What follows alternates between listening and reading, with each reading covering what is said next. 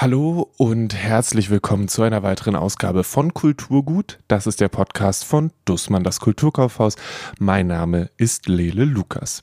Heute geht es um den Indie Book Day. Der findet morgen statt. Den gibt es seit 2013 und seitdem werden am 26. März Menschen aufgefordert, in ihren lokalen Buchladen um die Ecke zu gehen und dort ein Buch von einem unabhängigen kleinen oder Indie Verlag zu kaufen.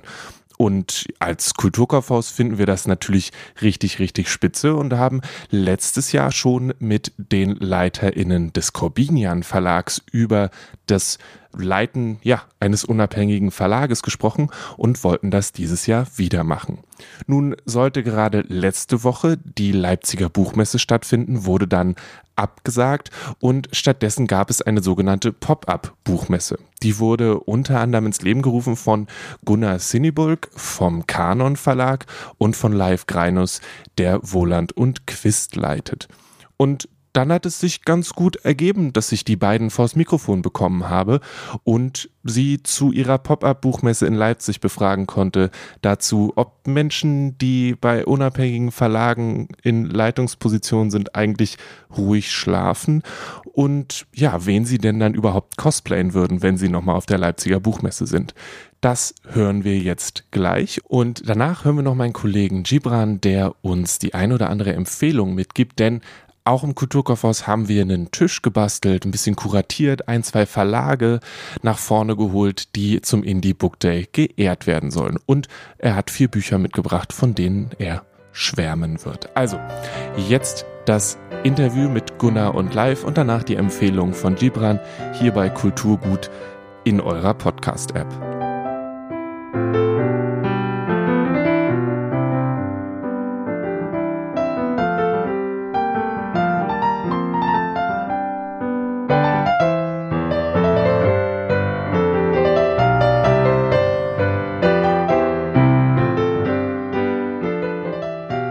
Ich dachte, wir fangen, also ihr kennt euch ja eh schon sehr, sehr gut, deswegen würde ich das total cool finden, wenn ihr euch gegenseitig vorstellen würdet, ehrlich gesagt. Ja. Oh, das ist witzig.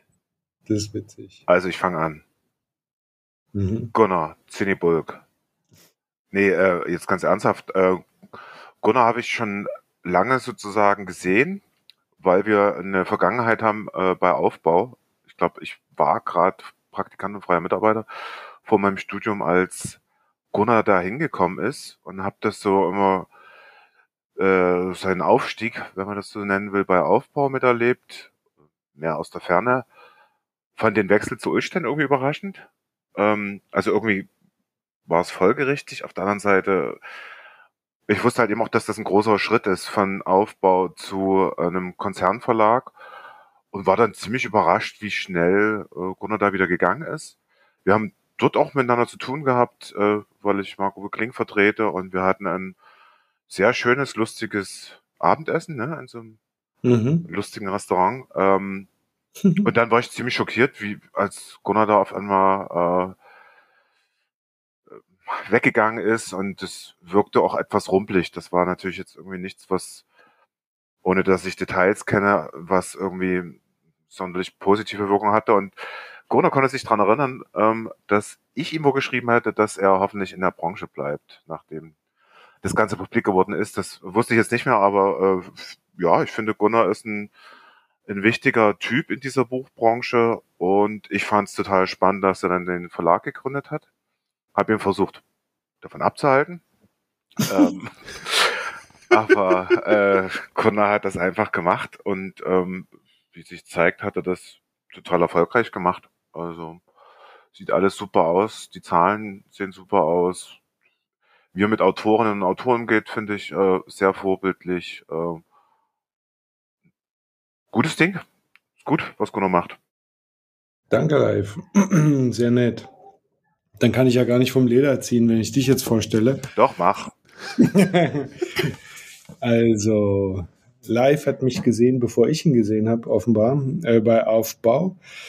Und dann ist er mir aber sehr schnell, das erste Mal, als, äh, als ich so richtig euch noch gesehen habe mit Sebastian zusammen, das war, als wir gemeinsam ein Interview äh, in Schabowskis Büro gegeben haben beim ND. Erinnerst du dich noch daran live?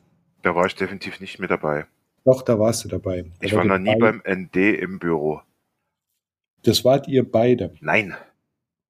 Das war Sebastian und du. Nein. Dann, dann habe ich, dann hab ich einen Doppelgänger, aber ich, ich war definitiv noch nie beim ND. Hm. Tja, Ende der Vorstellung. Ende der Vorstellung. Also dann sage ich jetzt mal was über, äh, dann sage ich jetzt mal was über, äh, über Woland, äh, über Woland und Quist. Was ich nämlich äh, für einen großartigen Verlag halte, der wirklich grandiose Autorinnen und Autoren hat, und der ja auch schon lange dabei ist.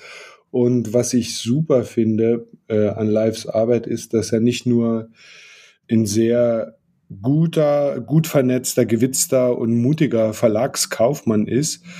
Er ist auch äh, Veranstalter, er ist auch Promoter, wenn man so will. Und das, und das fand ich irgendwie klasse. Also die Mischkalkulation, die du sozusagen in deinem, äh, in deinem Portfolio hast und was du daraus machst.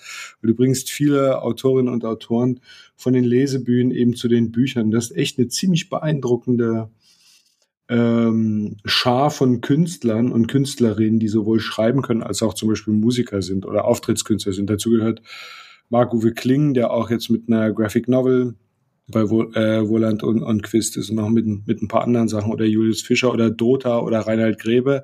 Das, äh, boah, hätte ich auch gern den einen oder anderen. Das machst du echt prima. Also diese, diese Vernetzung. Und ich finde echt super, dass Live ein Mann ist, äh, auf dessen Wort man sich verlassen kann und Mann der Tat. Und das ist großartig. Also und solche solche echten kernigen Typen äh, braucht und äh, ich finde es auch ich finde es auch gut, dass äh, Woland und Quist sich jetzt in Berlin äh, niedergelassen hatten, noch mal ein bisschen näher ans Zentrum gerückt ist und wir werden, äh, wenn bei mir und meinem italienischen Vermieter alles Gute geht, äh, werden wir äh, quasi Nachbarn sein in Schöneberg und darauf freue ich mich. Und auf alles weitere, was da kommt. Also, ja. Danke, Gunnar. Schön. Äh, live, warum wolltest du Gunnar davon abhalten, ins Verlag, also einen eigenen Verlag zu gründen? Ist es pure Selbsterhaltung gewesen oder ist es kein Angst, Job, den du anderen Leuten empfehlen pure würdest? Angst, nur aus Angst. Pure Angst, natürlich. Nein, ich habe natürlich auch so verschiedene Ausgründungen gesehen von anderen Verlagen. Ne? Da kommt irgendjemand aus dem großen Haus, macht einen eigenen Verlag und verrechnet sich dann. Also so eine Beispiele gibt's, weil man dann irgendwie mit einer anderen Haltung da reingeht und andere Zahlen prognostiziert, die so nicht realistisch sind, wenn man einen Verlag neu gründet. Äh, ja, und ich fand das schon sehr mutig und ähm, weiß nun, wie wir funktionieren, wie unsere Milchkalkulation aussieht, äh, die sozusagen auch mit anderen Bereichen da noch äh, operiert, die das Ganze querfinanzieren. Das hatte Gunnar nicht äh, und ja, also ich war da ich war verhalten. Ähm, ich habe der, ich habe Gunnar nicht direkt abgesagt, aber ich habe schon meine Skepsis gezeigt. Aber läuft ja alles perfekt. Also insofern war es gut, dass ich ihn nicht abgehalten habe und dass Gunnar da selber den Weg gegangen ist. Gab es das tatsächlich, Gunnar, diese, diese Momente, dass du gesagt hast, oh nee, das, das kenne ich anders. Da muss ich jetzt mal kurz ein bisschen zurückrudern oder weiter nach vorne rudern, je nachdem. Mhm.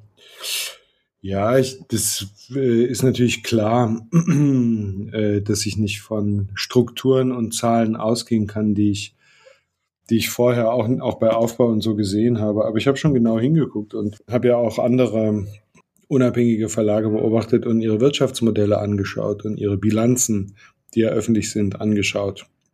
Und da muss man sich überlegen, wie man es machen will und wie man Geld verdienen kann. Also ein gutes Beispiel für mich war der Eisele Verlag, den ich sehr deutlich vor Augen hatte, weil der im Ulstein-Kontext äh, vertrieben wird. Und äh, das, was Julia Eisele da macht, finde ich überhaupt ziemlich brillant, einen Unterhaltungsverlag zu machen, der unabhängig ist oder einen, der zwischen Literatur und Unterhaltung steht. Upmarket Commercial nennen wir das. Ne? Und das macht sie sehr konzentriert und sehr, sehr erfolgreich. Und mit Umsatzzahlen, ähm, wo sich andere ja, gerne, gerne ein Beispiel nehmen würden. Und das hatte ich halt als positives Beispiel vor Augen. Und das geht ja, geht ja ganz gut bei uns. Also wirklich, wir haben, ein, wir haben echt ein überragendes Frühjahr. Wir haben ja einen Top, Top 10 Bestseller Krug. Das ist klar eigentlich, das ist ein Coup.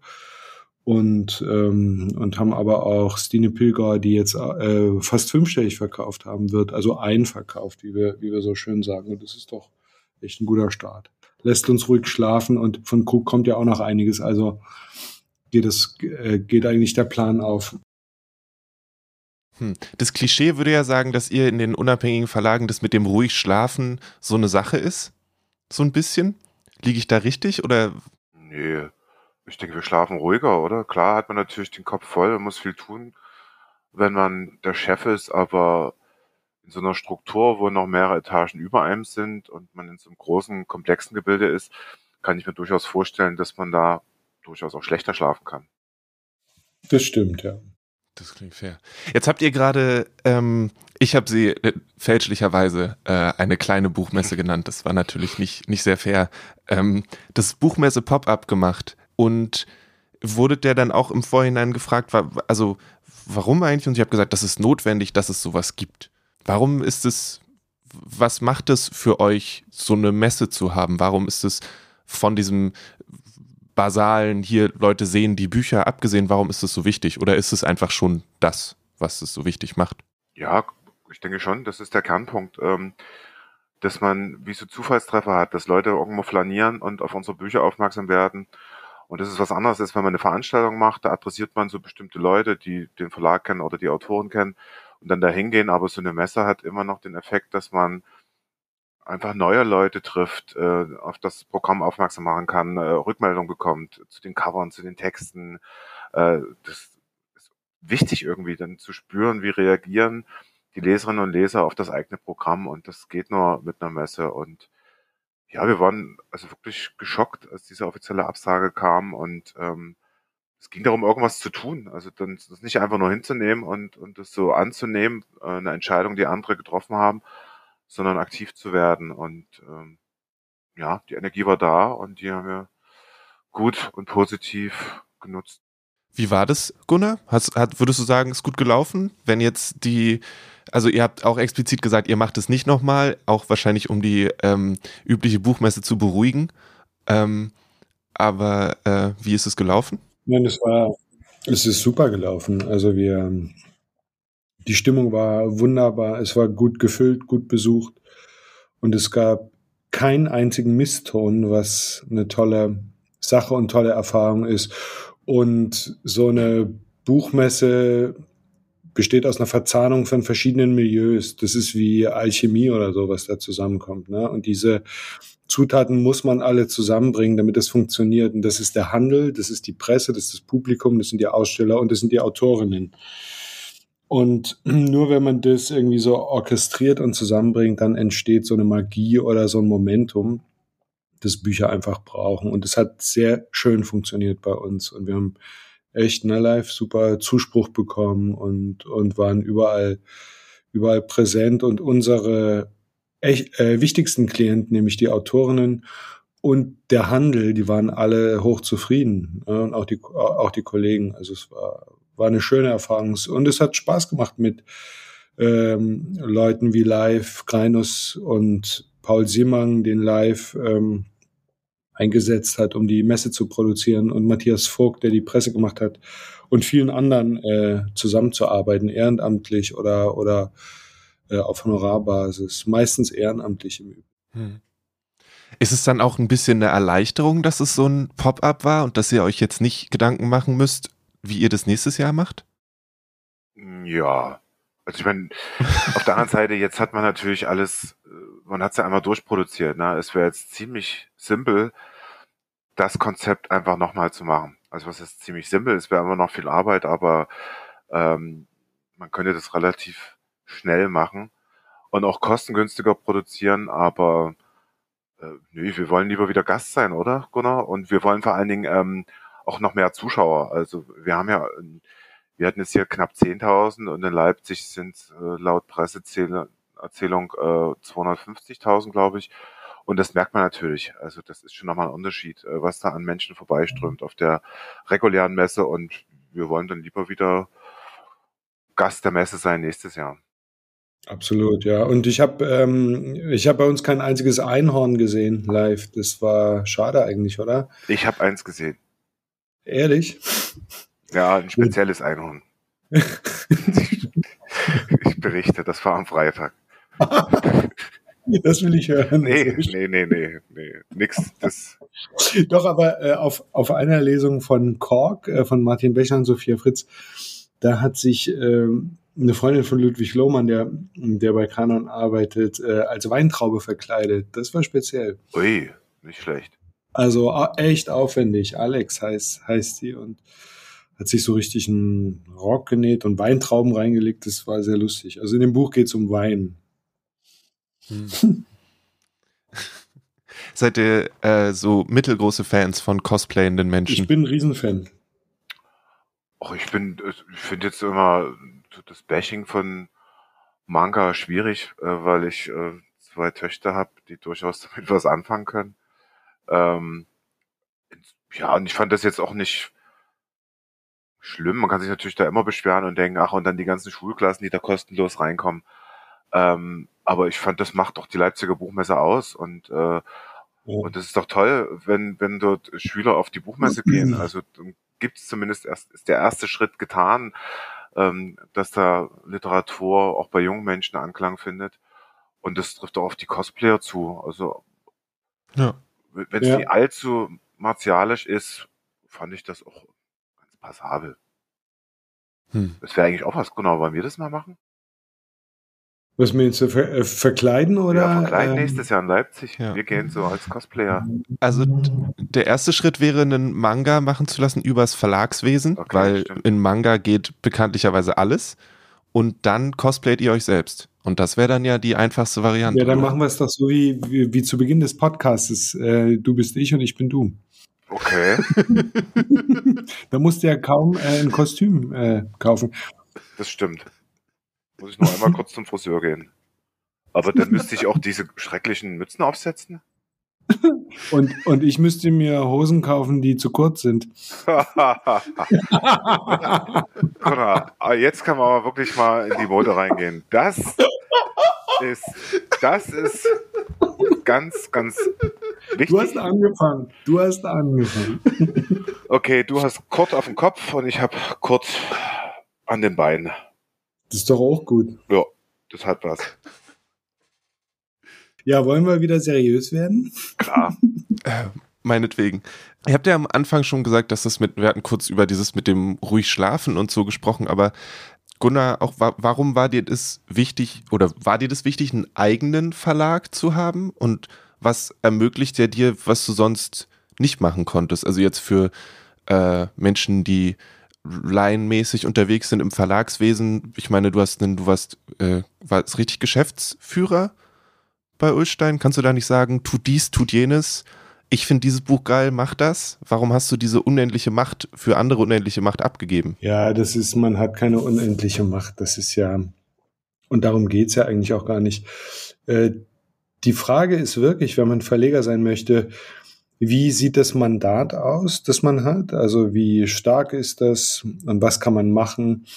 Und ziehen die Leute mit, die da sind? Und ein Haus wie Ulstein hat eine lange Unternehmenskultur, da habe ich mich vielleicht auch ein bisschen äh, vertan. Mein Plan war, das auch ein bisschen literarischer zu machen, was ja jetzt hier und da auch äh, passiert, aber das ist gar nicht so einfach. Das ist das, was mich interessiert.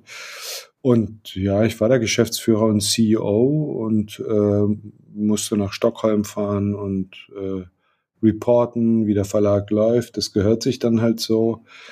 Das kann man auch schon mal machen. Das ist auch extrem lehrreich und Ulstein ist auch ein sehr professionell geführtes Haus, kaufmännisch und so weiter. Und die Akzente liegen dann bei einem äh, Haus, das eher äh, Boulevard äh, den Boulevard auch bedient im Taschenbuch, muss man sagen. Nicht, nicht so sehr im Sachbuch, da gibt's auch, gibt's auch Unterschiede auf, auf anderem. Das muss man gar nicht gering schätzen. Das ist dann halt Unterhaltung und Krimi und so. Und das ist sehr lehrreich, das zu sehen. Und ich hätte mir da auch eine längere Verweildauer äh, vorgestellt. Aber nun war es nicht so. Und ich habe gegründet, weil ich äh, keine Kompromisse mehr machen möchte. Weil ich mein eigener Chef sein will und wirklich nur noch meinem Geschmack folgen möchte. Das heißt, also man muss immer den eigenen Geschmack mit dem Markt äh, äh, versöhnen, das ist klar, aber ich habe nun genug gelernt und ich komme wirklich, ich habe das Lektorat und die Programmarbeit von der Pike auf gelernt. Ich habe äh, kenne den internationalen Markt und den hiesigen und habe gedacht, ich habe doch gute Kontakte und hole jetzt mal ein paar Sachen, die die anderen nicht sehen, hierher nach Deutschland oder nutze das aus. Und es kommt, bei mir geht's halt, fängt's beim Inhalt und den Kontakten und Vorstellungen an. Und das wollte ich machen. War, war das jetzt deine Frage eigentlich? Ja, so ungefähr. Ich würde, äh, wie ist es, also live, du machst es jetzt dann ja in dem Rahmen schon ein bisschen länger. Wie ist dieses, also anders. Ich frage mich immer, inwiefern Idealismus und so ein, so ein, das, das möchte ich gerne sehen und das sehe ich als eine tolle Sache und so, sich mit einem, mit diesem Marktding, was Gunnar, was du eben auch meintest, wie, wie sich das balanciert. Und wahrscheinlich ist es ja auch ein großer Lernprozess, oder? Oder zwingt Mensch dann einfach den Markt in gewisser Weise das gut zu finden, was du auch gut findest? Ja, na klar, man hat natürlich mächtige, Werkzeuge, wenn man Programm macht und was durchsetzen will. Und äh, dann gibt's verschiedene Instrumente, die man da ansetzen kann. Äh, Vertrieb, Pressearbeit, die Veranstaltungen, die bei uns ganz klar im Fokus sind. Und über die Veranstaltung dann auch die Verbreitung von Büchern zu äh, beschleunigen. Das kann man machen, äh, aber man sollte natürlich schon immer darauf achten, das zu tun, was Gunnar schon sagte, was man selber machen will. Also man muss zu 100 Prozent hinter den Titeln stehen. Ähm, das ist auch so eine Lehre von in den 18 Jahren, Volland und Küst schon gibt. Also es gibt durchaus ein, zwei Bücher, die passiert sind, äh, ohne dass so eine richtige Überzeugung dabei war und sowas geht immer schief. Also äh, man muss da wirklich dahinter stehen. Man muss auch mit den Autoren und Autoren unheimlich gut können. Also das ist auch so eine Sache, die ich da festgestellt habe. Wenn es zwischenmenschlich ähm, schwierig ist, dann sollte man auf keinen Fall ein Buch zusammen machen. Ähm, deswegen ist auch so wichtig, dass man sich vorher kennenlernt. Also gibt natürlich manchmal so Fälle, wo man einfach Bücher einkauft und man mit den Autorinnen und Autoren nicht unbedingt kommunizieren konnte, aber in aller Regel klappt das auch, äh, wenn große Agenturen dazwischen geschaltet sind, äh, wenn man darum bittet, lasst mich mit dem Autoren selber nochmal sprechen, damit ich weiß, ob die Chemie stimmt. Ähm, das ist immer so ein ganz, ganz guter und wichtiger Weg. Das scheint auch Gunnar so zu machen. Ich habe äh, staunt gelauscht. Äh, Domenico erzählte da gerade, wie, wie das mit Gunnar war. Und ich habe das nur mit halbem Ohr gehört, aber das ist so ähnlich wie wir das auch praktizieren. Treffen, viele Fragen stellen und einen Eindruck davon zu bekommen, was will der Mensch ähm, mit dem Buch, ähm, wie will er es und ist, ist das sozusagen dann ein, ein Einklang, den man da herstellen kann. Mhm. Ja. Was hat denn Domenico erzählt? Dass ich ihn nur äh, nichts zum Buch, sondern nur zu ihm selber gefragt habe. ja, und, und, und, halt eben auch so Fragen. Ja. Nee, ich wollte jetzt äh, wieder ein bisschen Spaß machen, aber wir lassen das, wir lassen es mal ernsthaft. Nee, der war angetan, ja, na klar, äh, schon äh, übers Buch, aber auch äh, sozusagen über Domenico selber und das gehört ja dazu. Also ich, ähm, also das Verlegen ist ja wirklich ähm, Teil unseres Lebens. Das haben wir ja ganz bewusst gemacht. Wir verbringen da wahnsinnig viel Zeit, viel Energie, hinterlassen wahrscheinlich auch was, was über unseren Tod hinaus noch Bestand haben kann. Das wäre ja auch ein schöner Effekt. Und wenn man das tut, dann sollte man natürlich auch darauf achten, dass man das mit Leuten tut, mit denen man auch sich auch gern umgibt. Und insofern finde ich das gut und wichtig, was Domenico sagte, dass du da sehr intensiv auch äh, gefragt hast und dich für ihn interessiert hast. Äh, das hat er gar nicht so erwartet und war davon angenehm überrascht. Mhm. Also wir sollten es mal auflösen. Vielleicht danke, dass du es sagst. Und ich sehe es komplett genauso. Ich denke, dass du wirklich was Richtiges sagst. Also die Zeit ist einfach zu kostbar. Und nach so vielen Jahren auch jetzt im Corporate Publishing oder im als angestellter äh, Vertreter, äh, Verleger gilt für mich Don't work with assholes, don't work for assholes. Das ist jetzt sozusagen die Regel Nummer eins. Und dann muss man Einfach gucken, ob man thematisch, ob man sich versteht, ob man sich mag, weil man wirklich viel Zeit miteinander verbringt. Und Domenico ist Domenico Mühlensiefen, dessen Debütroman aus unseren Feuern bei uns erschienen ist und sehr gut läuft. Das ist ein Roman, der in Leipzig spielt. Und ich habe selber mal einen Roman geschrieben, Das halbe Haus, und bin in Leipzig aufgewachsen. Und ich dachte, als ich es gelesen habe, das bin ja ich. Ne? Das bin ja ich als Jugendlicher und so. Und ich habe Leute gesehen, der Roman spielt äh, zur Zeit der Jahrtausendwende und äh, die kannte ich aber alle, die herumgelaufen sind. Das waren meine Kumpels von früher, die ich, äh, ich habe mit 14 die ähm, das Land verlassen, die Stadt verlassen, Freunde zurückgelassen, eine kleine Freundin, die ich hatte und habe die dann lange nicht wiedergesehen. Also wir sind ausgereist nach Westdeutschland. Wann war das? Dann, das war 85. Mein Vater war, äh, äh, war so eine Art Dissident, ist freigekauft worden und äh, ich musste dann mit ihm äh, in Westen gehen. Und das war auch eine gute Zeit. Das war äh, dann im Westen nach, äh, nach den Anfangsschwierigkeiten. Und ähm, das interessiert mich seit jeher, also deutsch-deutsche Themen, was mit den Familien gemacht hat, wie die Familien zerrissen worden sind oder die Benachteiligungen, die im Osten entstanden sind für viele. Was man sich, was man echt immer noch vergisst, das geteilte Deutschland und die und die Probleme, die wir jetzt haben, das geht alles natürlich auf den ähm, äh, auf den Opportunismus der Deutschen, den verlorenen Krieg, Hitler äh, Hitler zurück. Und ich sehe manchmal in der Literatur so ein Bewusstsein von der so ein geschichtliches Bewusstsein einfach, äh, das es nachzeichnet. Und bei Domenico ist es einfach wirklich dieser, dieses ganz persönliche Verständnis für das, was da passiert. Und so gehe ich eigentlich jetzt nur noch an die Sachen ran. Also ich habe eine große Neugier und viel Interesse für wirklich die verschiedensten Stimmen, für, äh, für feministische Themen auch. Ich würde jetzt nicht sagen, ich bin Aktivist, eigentlich überhaupt nicht, so bin ich auch nicht aufgewachsen, aber für vieles, vieles, was auch so ähm, zuerst mal vom Rand kommt und eigentlich Avantgarde ist. Und das will ich halt finden und supporten.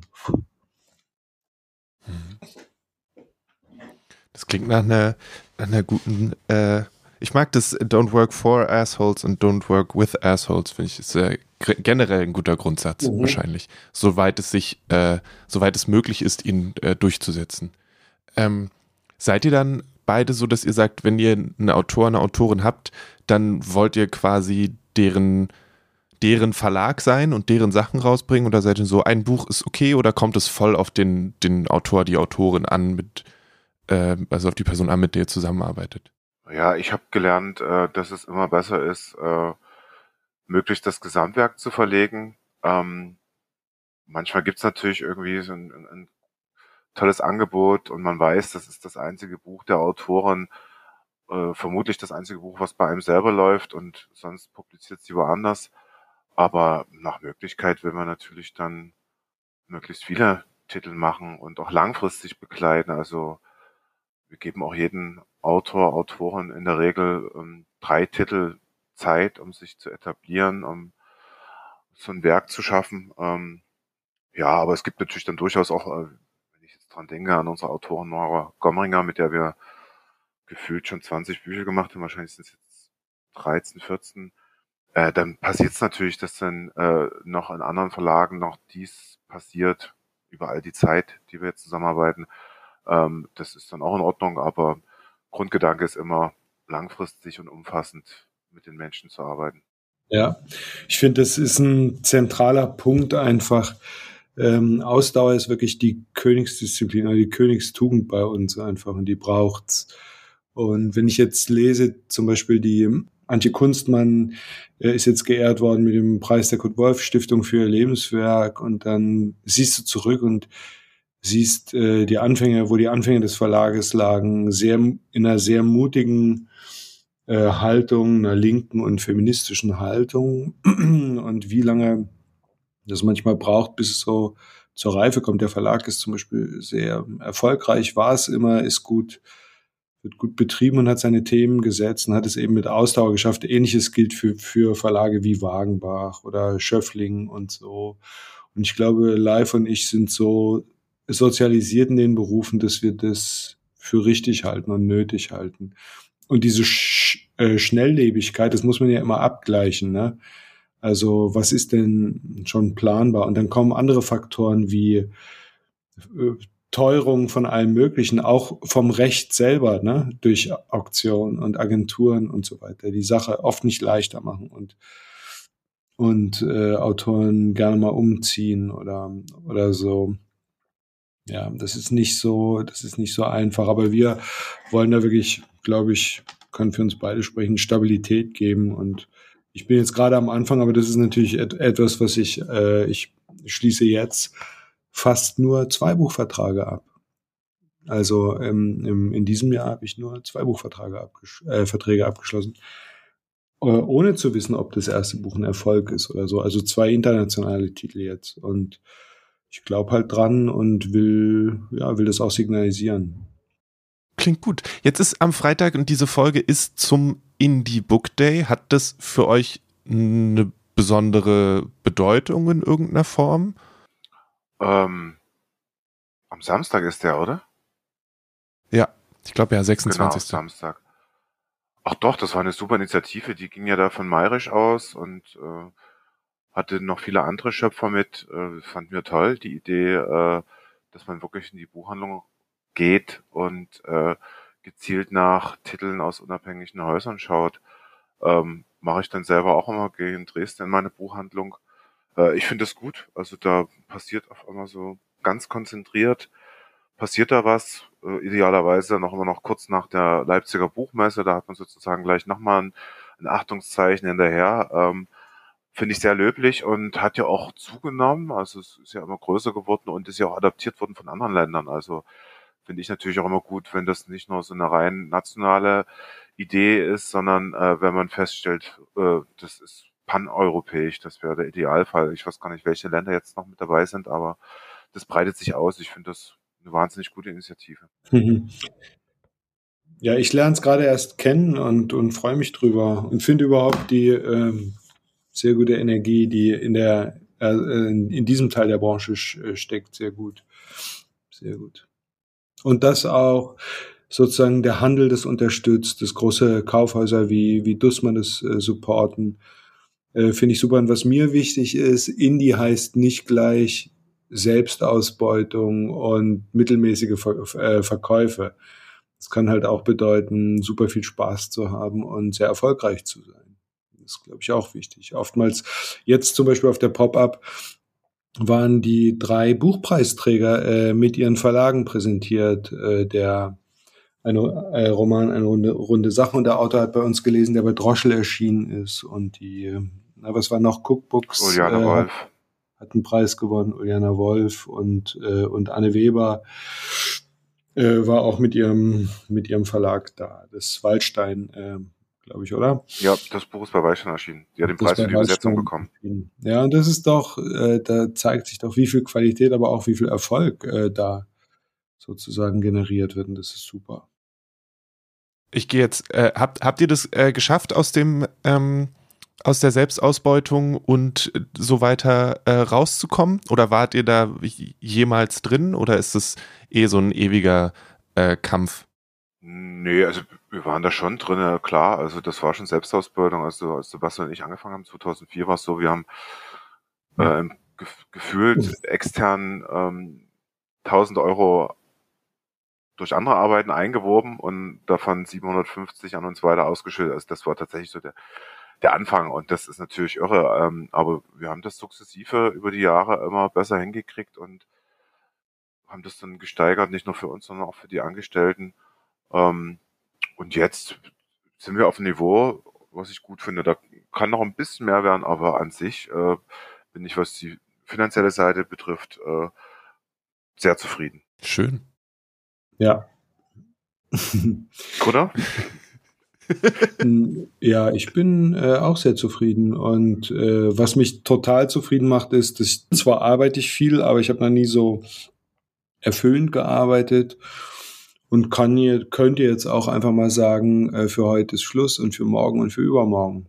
Ich weiß schon, dass die Arbeit bleibt und äh, es ist viel wert, wenn man der eigene Herr, die eigene Chefin in so einem Laden ist. Äh, das wiegt vieles auf und es ist halt so, es folgt schon so nach der Idee des ganzen Hauses, ja, also das Arbeiten und ähm, Leben, wie Live gesagt hat, nicht nicht so getrennt sind. Das muss die Familie mitmachen wollen das muss man selber wollen, aber es ist auch extrem bereichernd einfach. Es ist schön, wenn das Haus voll ist und Leute kommen und, äh, und vor allen Dingen auch Ideen und, und Kreativität und Inspirationen da sind, weil das passiert.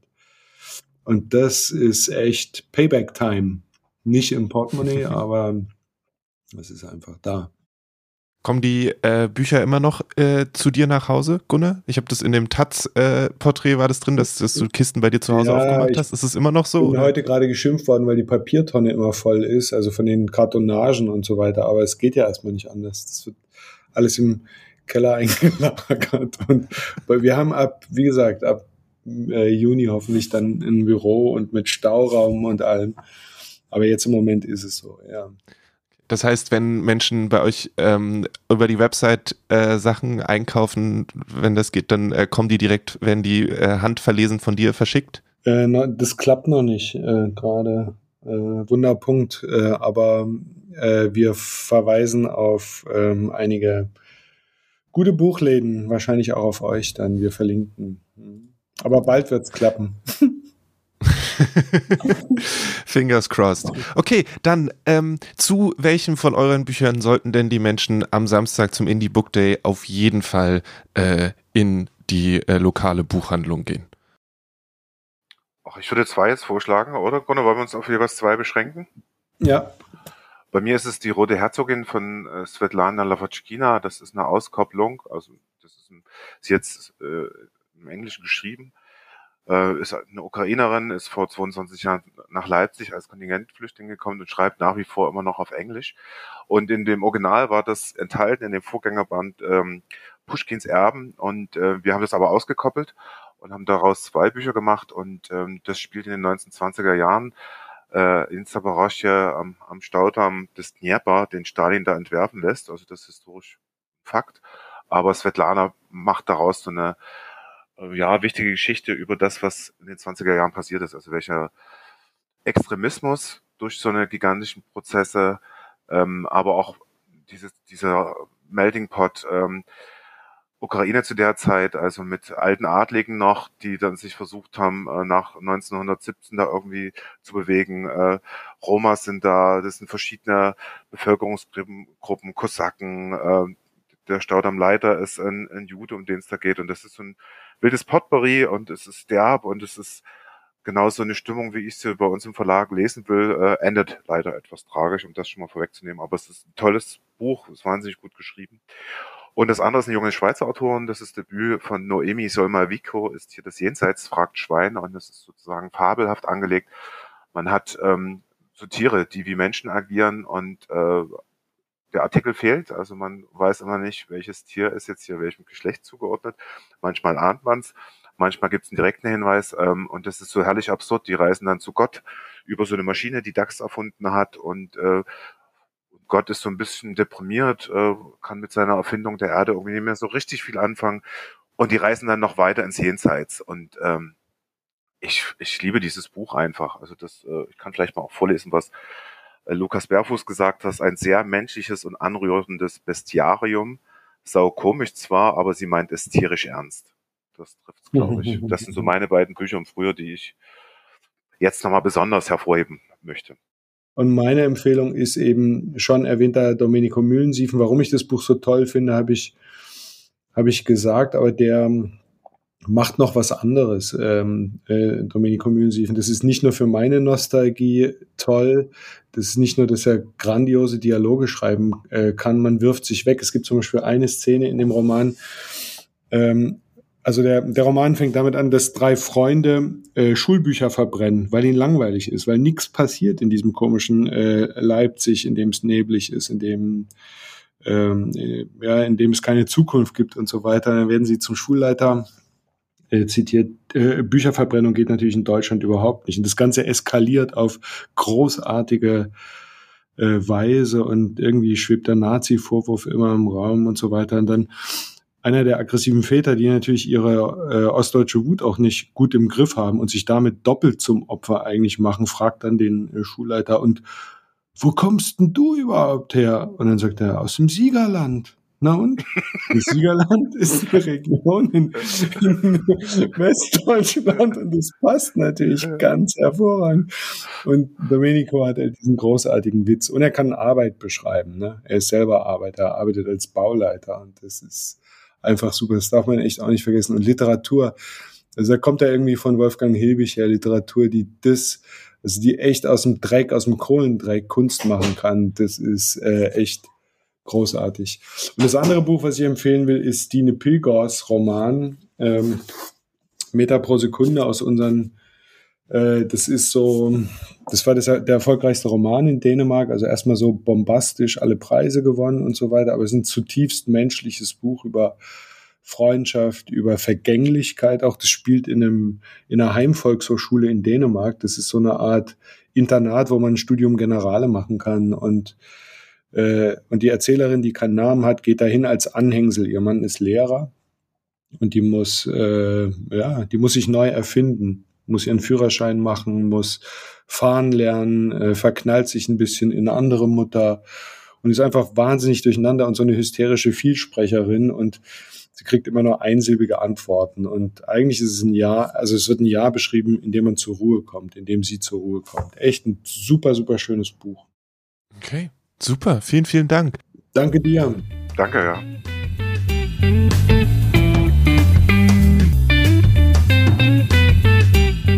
Großen Dank also an dieser Stelle an Gunnar Sinibulk und an Live Kreinus für das Gespräch. Die Bücher, die die beiden genannt haben, am Ende, die sie jeweils empfohlen haben. Das waren Die Rote Herzogin, Ist hier das Jenseits? fragt Schwein, Aus unseren Feuern und Meter pro Sekunde. Die findet ihr zum einen in den Show Notes in eurer Podcast-App oder unter kulturgut.podigy.io oder ihr findet sie in eurer lokalen Buchhandlung. Genauso auch im Kulturkaufhaus an der Friedrichstraße. Da gibt es einen Tisch voll mit Indie Book Day Sachen. Und eine Person, die da immer den Finger am Puls der Zeit hat, ist Gibran. Gibran arbeitet bei uns in der Belletristik. Und wenn es darum geht, dass ich Belletristik-Empfehlungen brauche, dann gehe ich zu ihm. Er hat vier Bücher mitgebracht, die er uns jetzt wärmstens empfiehlt. Okay, Gibran, du zuständige Person für den Indie Book Day. ähm, neben dem Tisch, der in der Mall zu finden ist und so, hast du jetzt auch noch mal vier Empfehlungen von dir aus mitgebracht. Was haben wir denn da? Womit möchtest du anfangen? Was hast du dir dabei gedacht? So viele Fragen. Ja, es ist ja immer schwierig, ähm, sich zu reduzieren und dann eine Auswahl zu treffen, aber dieses Jahr war es enorm schwierig, gerade äh, weil es eine Flut äh, an tollen Neuerscheinungen gab. Ein Verlag ist hinzugekommen, der März Verlag. Den habe ich jetzt gerade gar nicht dabei, aber können wir nachher auch noch kurz drüber sprechen. Aber ich habe es geschafft und äh, ja, ich glaube, ich würde mal äh, beginnen mit einem Buch, das im Bärenberg Verlag erschienen ist. Ähm, Dania Schiebli, ähm, eine Nebensache, übersetzt von Günter Ort. Ähm, das war eins der Bücher, das mir die letzten Nächte äh, äh, unzählige Stunden geklaut hat, tatsächlich. Es sieht aber so schmal aus. Hat es dir. Ja, ganz, ganz schmal. Man liest es auch relativ schnell weg, aber man stockt die ganze Zeit. Ähm, äh, man ist total in Atem gehalten. Ähm, und ich habe tatsächlich ganz oft zurückgeblättert ähm, auf der Suche nach Spuren, weil ich dachte, das, das Buch führt mich vielleicht ein Stück weit in die Irre. Es ist so in, in zwei, also es spielt im äh, israelisch-palästinensischen Grenzgebiet, ist in zwei Teile gegliedert. Der erste Teil da verfolgen wir einen, äh, einen Offizier, der ist äh, unterwegs in der, in der Wüste, um Säuberungsaktionen, äh, grausamer Euphemismus, um Säuberungsaktionen durchzuführen. Ähm, und die, äh, der, der, trifft mit seinen Truppen auf Beduinen. Äh, da gibt es eine Konfrontation und die ähm, Beduinen müssen alle sterben, bis auf ein kleines Mädchen das dann ähm, ganz grausam äh, eine Vergewaltigung erleben muss durch die Truppen des Soldaten. Äh, das ist äh, auf eine ganz, äh, ja, man kann sagen, unerträgliche Weise erträglich äh, geschildert, weil ähm, Adania Schiblis dieses äh, Erleben des Offiziers so fragmentiert darstellt. Also man sieht immer seine Hände, seinen äh, seine eigenen äh, peripheren Wahrnehmungen, so dass äh, vor allen Dingen auch in dieser Vergewaltigungsszene ähm, tatsächlich äh, ein Stück weit erträglich ist, was da passiert. Also man äh, man liest es aber äh, natürlich mit angehaltenem Atem. dieser Soldat ist total interessant, weil der der ist ein so ein Reinlichkeitsfreak, also oberflächlich reinigt der sich, wäscht sich die ganze Zeit leidet aber ähm, an einem Insektenbiss schon äh, von Beginn des Buchs an. Und das äh, ist ganz interessant, weil ähm, er quasi dieses Gift, was da so in seinen Körper äh, fließt, tatsächlich total ignoriert. Also er lässt diesen Insektenbiss anschwellen bis zum geht nicht mehr. Das ist der erste Teil. Und der zweite Teil ist dann eine junge Frau, auch sie ähm, im, im, äh, im Grenzgebiet. Und die liest, und jetzt erklärt sich der Titel, eines Tages in einer, in, äh, einer Zeitung, einen Artikel über eben dieses, dieses Massaker, auch über diese Vergewaltigung. Und ähm, die Nebensache, die ihr auffällt, ist, dass das genau 25 Jahre am Tag ihrer, also zuvor am Tag ihrer Geburt stattgefunden hat. Sie ist Büroangestellte ähm, und geht so ihrem Leben nach. Auch sie interessanterweise eine, ja, so eine Reinlichkeitsfetischistin. Ähm, und äh, sie lässt diese Artikel nicht mehr los, besonders deswegen, weil die Vergewaltigung des Beduinenmädchens dort äh, nicht äh, dezidiert geschildert wurde. Und dann macht sie sich auf die Suche äh, nach den Ursachen, äh, nach den Erklärungen für dieses Geschehnis und muss diverse Grenzen passieren. Ähm, es ist ja ein ganz, ganz, ganz starker, ganz dichter und in Teilen bedrückender Roman. Ähm, hochaktuell. Ähm, was macht quasi, was, was macht der, der Krieg, der in unserer Nachbarschaft stattfindet, was, äh, wie wirken, wirken kriegerische Geschehen fort. Also es ja, war großartig. Ähm, schlaflose Nächte. es klingt danach, ja. Ich finde das immer wieder faszinierend, wie auf so wenig Raum so viel erzählt wird. Ja, ja. Genau. Hat es, war das dann, ist es eine sehr spärliche Angelegenheit? Oder doch sehr umfassend beschrieben und am Ende ist es doch nicht so viel. Ja, nee, es ist, ähm, ja, äh, ich sage dann immer, es ist halt so ein ganz enorm dichter Text. Also man, man äh, zwingt dich auch so ein bisschen langsamer zu lesen. So, quasi als dritter Hauptprotagonist ist die Natur, die Wüste ähm, im Spiel und sie kreiert eine Atmosphäre auch eben durch, durch, durch äh, viele Naturbeschreibungen die ähm, ja, wie, so eine, wie so eine düstere Folie im Hintergrund liegt und ähm, schafft es sprachlich einen so ein bisschen, so ein bisschen äh, gegen die Wand zu drücken und äh, ruft einen dazu auf, langsamer zu lesen. Also ich hatte schon das Gefühl, ich, ähm, ob das jetzt 100, äh, ich glaube 130 sind es um den Drehseiten äh, oder, oder 240, 240 waren, war irgendwie total egal. 117 bin ich gerade. Ja. ja. Und dann die anderen Sachen? Was ist? Du hast ein Buch mitgenommen, ähm, was die Farbe verändert, regelmäßig. Ja, ja genau. Ähm, ich halte das ähm, unheimlich gerne gegen die Sonne. Es, äh, Im Prinzip haben wir es eigentlich mit einem grau-blauen Cover zu tun. Eine, eine Landschaft äh, ist auf dem Cover zu sehen. Wenn man das aber so ein bisschen ins Licht hält, dann wird das so ein, was ist das, so ein lila? Mhm. Ja. Ähm, das ist der, das erste Highlight dieses Buch Buches gewesen, aber es folgen unzählige. Also äh, Jakub Malecki hat es geschrieben, polnischer Autor, ähm, übersetzt von Renate Schmidtgall. Äh, der Titel ist Saturnin. Äh, und Saturnin ist der Name des Hauptprotagonisten. Mhm. Ein junger Mann, ich glaube so in den 30ern, lebt in Warschau, arbeitet als äh, Handelsvertreter und lebt so sein Leben dahin. Und man liest so die ersten ersten paar Seiten und denkt, okay, das wird jetzt irgendwie so ein, ja, so ein, so ein Post-Coming-of-Age-Roman, so ein, äh, äh, ein Buch über, über ähm, verlorene Seelen, äh, Menschen, die nicht so richtig Halt finden im Leben. Und dann passiert aber was. Äh, seine Mutter ruft an und sagt, äh, ähm, der Großvater ist davongelaufen mitsamt des Opels. Und ähm, die beiden machen sich dann äh, nach einigem Zögern auf die, auf die Suche nach dem Großvater. Und äh, so nach und nach entfaltet sich das ganze Familienpanorama bis so in die dritte Generation danach. Äh, zwischendurch haben wir es mit einem Briefroman zu tun. Die, äh, die äh, Perspektive der Mutter wird erläutert. Ähm, dann äh, bewegt es sich in einen Kriegsroman. Da gibt es in Teilen äh, Geschehnisse, die erinnern fast an äh, Apocalypse Now. Äh, die sind sehr drastisch und explizit geschildert. Es geht aber bei allen Charakteren immer auch, und das ist grandios nebenher erzählt, auch immer ums Anderssein, ums, ums nicht so richtig reinpassen, vor allen Dingen ums sich, um, um das sich anders fühlen und wie äh, damit umgegangen wird der Krieg ist auf der einen Seite eine, eine, große Folie dafür, auch hier letztlich, ähm, wie er durch die Generation fortwirkt und äh, auf die selbst die Enkelgeneration noch einen gewissen Einfluss hat. Ähm, genau. Also es war, war, ist ein ganz großes Lesevergnügen gewesen, kann ich sehr empfehlen. Äh, heißt er dann Sezession, der Verlag? Oder genau, wie, wie sage ich das am besten? Genau, der Sezessionsverlag. ähm, Jakub Malecki Saturnin. Okay, wo, wo möchtest du weitermachen? Ähm, begeistert war ich noch von Helga Flatland. Die ist im äh, Weidle Verlag erschienen.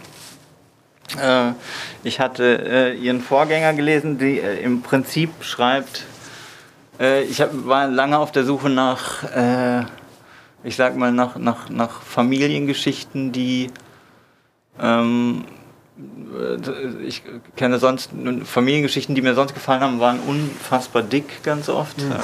Ich denke irgendwie so an die, äh, ja, natürlich jetzt irgendwie an die Korrekturen von, von Franzen zum Beispiel.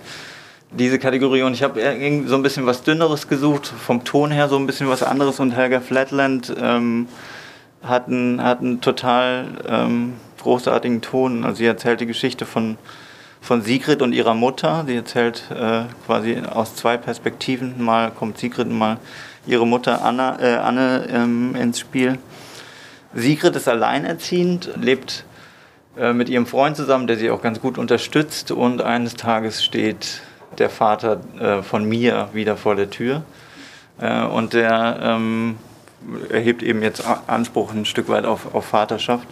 Mir ist äh, äh, Feuer und Flamme und ähm, äh, das ist so das erste Thema, was Sigrid beschäftigt, dieses Loslassen müssen und nicht loslassen können, aber auch ihre Positionierung, wie sie sich ähm, eben ähm, Jens, dem, dem, dem Kindsvater gegenüber, verhalten soll. Das zweite schlägt auch ein wie eine Bombe. Äh, das ist nämlich, ähm, dass Anne, ihre Mutter, äh, unheilbar an Krebs erkrankt ist. Und ähm, auch diese Mutter-Tochter-Beziehung, auf der der Fokus des Romans äh, liegt, ist äh, durchaus problematisch. Aber was äh, Helga Flatland dann schafft, so im Laufe des Buches, und ich versuche das nachzuvollziehen, aber es gelingt mir nicht, der Ton zwischen den beiden äh, ändert sich. Also die gehen äh, in ein, die, die, haben ordentlich Dispute und Konflikte. Die sind mal tatsächlich, ich glaube, aus der Außensicht schon durchaus komisch aber die haben es total in sich und äh, nach und nach, nach, nach vielen Gesprächen, ähm, nach vielen Gläsern, Gläsern Wein tatsächlich auch, ähm, nähern die sich so ein bisschen an. Und was, äh, was toll ist, ist, dass sie den, den Tod, der ja oft so ein dramatisch schwieriges Thema ist, der eben auch auf eine gewisse Art und Weise erzählt oder dramatisiert wird, den holt sie so ganz beiläufig in diese Geschichte rein und zeigt eben, dass er so dazugehört zum Leben und das äh, macht das ganz großartig, das Buch. Wow. Du liest sehr viel düstere Sachen gerade, kann das sein? Ja, ja, jetzt wo die Sonne wieder scheint, geht es. geht es. ja, nee, ich habe äh, hab dann neulich mal mit jemandem drüber gesprochen, das liegt vielleicht so ein bisschen auch an, an dem Motiv, aus dem man liest. Also ich lese tatsächlich irgendwie, hab, erwarte ich immer von einem Buch, dass mir gerade so die Sachen, mit denen ich mich nicht so gerne beschäftige, dass mir das äh, da auch so ein bisschen Futter gibt. Aber ich kann total, ich habe ganz oft Kundinnen und Kunden, die kommen und sagen, bitte was Leichtes. Das kann ich auch total nachvollziehen, aber dann bin ich oft nicht so äh, drin in der Geschichte. Hm. Wobei der Viktor Szklowski, über den wir noch reden können, das ist jetzt eine neue Erscheinung äh, im Gogols Verlag ähm, aus dem Russischen von Olga Radetskaya. Der hat einen ganz, ganz leichten, klugen Ton. Äh, das könnte so in die Kategorie. Äh, ich, ich, will das auch gar nicht erzwingen. Es ist nur was, was mir aufgefallen ist zwischen den drei Sachen. Stimmt, ich bin, glaube ich, auch eher oft die Kategorie ähm, Eskapismus in äh, eine gewisse, mit einem positiveren Dings oder halt Fantasy-Zeugs, weil dann ist egal, wenn ja. schlimme Sachen passieren, weil es so weit weg, das. Stimmt. Äh, ich habe irrigerweise tatsächlich so den Hang äh, Eskapismus äh, zelebriere ich über True Crime äh, auf Netflix zum Beispiel. Ich weiß gar nicht, was ist. Also das ist total irre, aber ich kann richtig gut abschalten dabei. Okay. Also es äh, stimuliert natürlich auch so ein bisschen, aber es, vielleicht, ist, vielleicht stimmt da auch was. Das ist doch super, wenn es, du, was auch immer funktioniert. Aber Zoo heißt es und hier steht Briefe nicht über Liebe oder die dritte Heloise.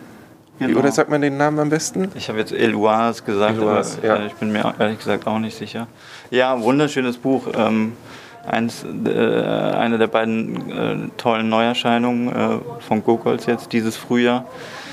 Ähm, das äh, erzählt die Geschichte von, ähm, das kann man sagen, Viktor Schklowski, das muss wohl verbürgt sein. Es gibt eine tolle editorische Notiz äh, hinten drin und ein wirklich sehr persönliches ähm, empathisches Nachwort von Marcel Bayer. Und Schklowski ist 23, glaube ich, war das, oder, oder ein, zwei Jahre früher nach Berlin gekommen, äh, Exilant. Ähm, und äh, fühlt sich absolut nicht wohl, äh, tigert so durch die Stadt, sucht eine Aufgabe und dann trifft er eine Frau. Und äh, diese Frau Aljan, auch die gab es, Elsa Triolet, äh, er nennt sie Alja in den Briefen. Diese Frau löst irgendetwas in ihm auf und er entwickelt eine ganz massive Obsession. Dieses Buch sind jetzt quasi diese Briefe zwischen, zwischen ihm und Alja. Ähm, im, in der ersten Variante, die es mal gab, wurden, äh, wurde gesagt, dass, äh, wurde auch von Viktor Schlowski gesagt, dass diese Liebesgeschichte erfunden wurde, ist sie aber gar nicht. Also es ist tatsächlich eine, quasi eine, eine, eine echte Obsessionsgeschichte. Ähm, das ist äh, großartig. Ich besonders Elsa Triolet, also diese Alia, ähm, hat einen ganz großartigen Ton, einen ganz selbstbewussten, ganz schönen Ton. Ich kann mal ähm, einen ganz kurzen Ausschnitt vorlesen. Ähm, Herzblatt, mein Guter, schreib mir nichts von der Liebe, bitte nicht. Ich bin sehr müde. Mir hängt die Gruppe durch, das hast du selber gesagt. Uns zwei trennt die Lebensart. Ich liebe dich nicht und das wird auch so bleiben. Ich fürchte deine Liebe, irgendwann wirst du mich noch dafür beschimpfen, dass du mich jetzt so liebst. Stöhne nicht so furchtbar, du bist mir ja trotzdem nah. Mach mir keine Angst, du kennst mich so gut und doch tust du alles, um mich abzuschrecken, mich von dir wegzustoßen. Es mag schon sein, dass deine Liebe groß ist, aber Freude macht sie keine. Ich brauche dich, weil du weißt, wie man mich aus mir herauslockt. Aber schreib mir nicht von deiner Liebe, mach keine wilden Szenen am Telefon, werd nicht rabiat. Du bringst es fertig, mir den ganzen Tag zu verderben. Ich brauche meine Freiheit, mir soll niemand auch nur Fragen stellen dürfen. Das ist quasi so die Grund, äh, die Grundposition, auf der äh, Alja äh, steht. Und Schklowski muss dann, oder der Protagonist muss dann hergehen und äh, ihr natürlich weiterhin Briefe schreiben, weil er diese Obsession nicht los wird, aber er guckt sich dadurch, dass er dieses Verbot hat, von der Liebe zu schreiben, natürlich trotzdem alles durch so eine, äh, Art, so eine gefärbte Brille an und findet überall, äh, er wandert dann durch die Stadt Metaphern für die Liebe. Das ist ganz, äh, ganz großartig. Das sind ganz kurze Briefpassagen, ähm, sehr klug, sehr gewitzt, ähm, äh, irgendwie tröstend. Ich weiß nicht genau äh, warum, aber es hat so einen ganz, ganz äh, trostvollen Ton. Ja. Als letztes noch, jetzt ist es ein Jahr her, dass wir explizit über äh, unabhängige Verlage gesprochen haben, jetzt wieder mhm. Indie Book Day. Wie hast du das Jahr wahrgenommen? Ist da viel, viel passiert? Du hast gesagt, es war schwierig, Auswahl zu treffen oder sind es weniger geworden, mehr geworden? Gibt es da so ein, kannst du so, gibt so ein grundsätzliches Gefühl, was das angeht für dich? Also meinem Gefühl nach ähm, ist die, die Präsenz unabhängiger Verlage tatsächlich größer geworden. Ich, ähm, über Jahre, äh, muss man dankenswerterweise sagen, äh, auch durch, durch die sozialen Medien, äh, die einfach eine, ein Portal schaffen für unabhängige Verlage, sich eben auch außerhalb von etablierten Medien zu präsentieren. Ähm, jetzt äh, liegt quasi die Pop-up-Buchmesse in Leipzig äh, kurz hinter uns und auch da haben sich äh, letzten Endes ist die auf die Beine gestellt worden von unabhängigen Verlagen und die Verlage haben gezeigt, dass ja, dass sie ein Stück weit, ich weiß nicht, ob man schon Rückgrat sagen kann, aber dass sie ein ganz eminenter Teil der, der deutschen Buchbranche sind. Ähm, also ich glaube, es läuft, läuft gut äh, für die unabhängigen Verlage. Die Bestsellerlisten sind leider noch nicht allzu sehr gefüllt mit ihnen, aber hier und da äh, taucht schon mal so ein Leuchtturm auf, wenn ich, wenn ich beispielsweise an, an äh, die prämierte Anne Weber denke, damals mit Annette Einheldin Epos. Also ich bin da auf jeden Fall guter Dinge. Der Programminhalt ist gegeben. Also es ist, äh, ja, es macht die, die Buchbranche unheimlich reicher. Wenn ihr ebenfalls ZeugInnen dieses Reichtums werden wollt, dann geht morgen am 26.03. in eine lokale Buchhandlung eurer Wahl, gerne natürlich auch ins Kulturkaufhaus und lasst euch ein Buch von einem kleinen Indie- oder unabhängigen Verlag empfehlen und nehmt dann vielleicht auch eins mit. Wenn ihr das morgen nicht schafft, ist das überhaupt kein Problem. Ihr könnt das natürlich an jedem anderen Tag einer gegebenen Woche auch tun. An dieser Stelle nochmal riesen, riesen Dank an Gunnar Sinibulk und an Live Greinus für das wunderbare Gespräch. Dank auch an Gibran für die Empfehlung, an Silke, die eine wunderbare Webseite bei uns auf kulturkaufhaus.de gebastelt hat, wo verschiedenste unabhängige Verlage näher vorgestellt werden. Da könnt ihr ein bisschen stöbern und euch schon mal auf euren Besuch im Kulturkaufhaus vorbereiten. All das und mehr findet ihr in den Show Notes in eurer Podcast-App oder unter kulturgut.podigy.io. Wenn ihr diese Folge cool fandet oder das schon die 92. Folge vom Podcast ist, die ihr hört und ihr das immer noch nicht gemacht habt, dann lasst uns doch bitte gerne eine Empfehlung bei Apple Podcasts da. Das hilft uns unglaublich. Und wenn ihr da fünf Sterne hinterlasst, finden vielleicht noch mehr Leute diesen Podcast. Und das ist natürlich immer eine feine Sache. Wenn ihr Rückmeldungen habt, wenn ihr ganz, ganz anderer Meinung seid als ich in manchen Sachen oder wenn euch irgendwas fehlt, wenn ihr euch was wünscht, dann schreibt eine E-Mail an kulturgut.dussmann.de. Ich würde mich riesig freuen, von euch zu hören. In diesem Sinne wünsche ich euch ein schönes Wochenende und eine schöne Woche. Am 1.4. wird es keine neue Kulturgutfolge geben, weil ich da Urlaub habe. Aber am 8.4. sind wir wieder da. Dann geht es in Richtung Ostern und ich bin schon sehr gespannt, was wir da zusammenbrauen werden. Also, bleibt gesund, gehabt euch wohl, lasst euch nicht ärgern. Bis zum nächsten Mal.